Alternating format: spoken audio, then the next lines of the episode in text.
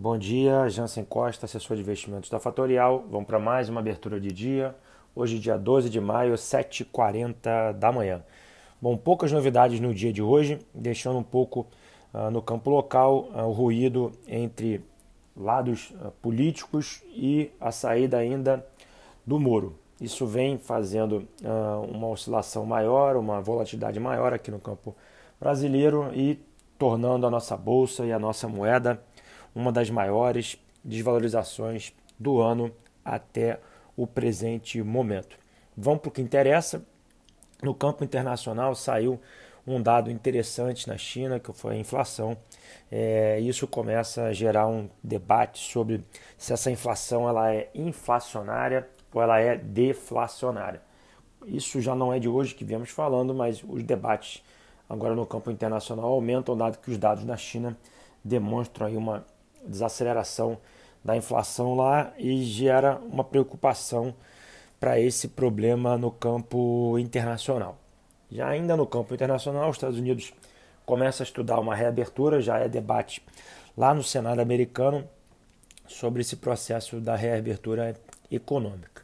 No âmbito ainda uh, internacional, uh, muito discute uh, uma segunda onda de infecção já nos países que já estão reabertos. A China marcou cinco novos casos em Wuhan. É importante deixar claro que a gripe espanhola ela teve uma primeira onda e uma segunda onda, então vale destacar um possível movimento de reinfecção em alguns países.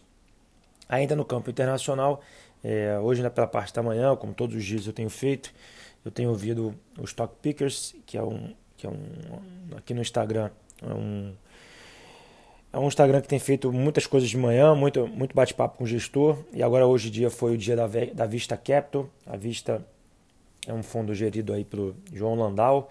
É muito boa a visão dele, ele deu uma visão construtiva muito boa para petróleo. Ele acredita que o petróleo, em função da quebra da indústria americana de produção ali de shale, ela vai uh, quebrar, então vai ter um, um, um aumento da, na verdade, uma diminuição da oferta, por consequência, um aumento do preço e se uh, o preço não subir, ele se ajusta para a oferta. Tá? No campo internacional também saiu o resultado da petroleira uh, da Arábia Saudita, uma queda de 25%, e isso gera uma pressão no preço do petróleo hoje, subindo mais de 5%. Hoje é um dia bastante importante para olhar a inflação americana, o CPI, que é esse controle, né, o índice de preços ao consumidor, sai hoje às 9h30 da manhã. É, e aqui no Brasil, daqui a alguns minutos, sai a ata do Copom para reforçar o corte de juros é, que aconteceu nas últimas semanas. Tá? Nesse exato momento, o petróleo opera no campo positivo, o S&P 500 opera com 2.926 pontos, subindo quase 0,20. O VIX opera abaixo dos 30 pontos, próximo dos 27. E na Europa, uma certa estabilidade nos preços das bolsas nesse exato momento. Bom, hoje é um dia curto, poucas informações. Cuidado às nove e meia da manhã, que isso deve gerar algum ruído no preço logo na abertura. Vamos ficar de olho pela ata do Copom. Publico aqui para vocês no Telegram.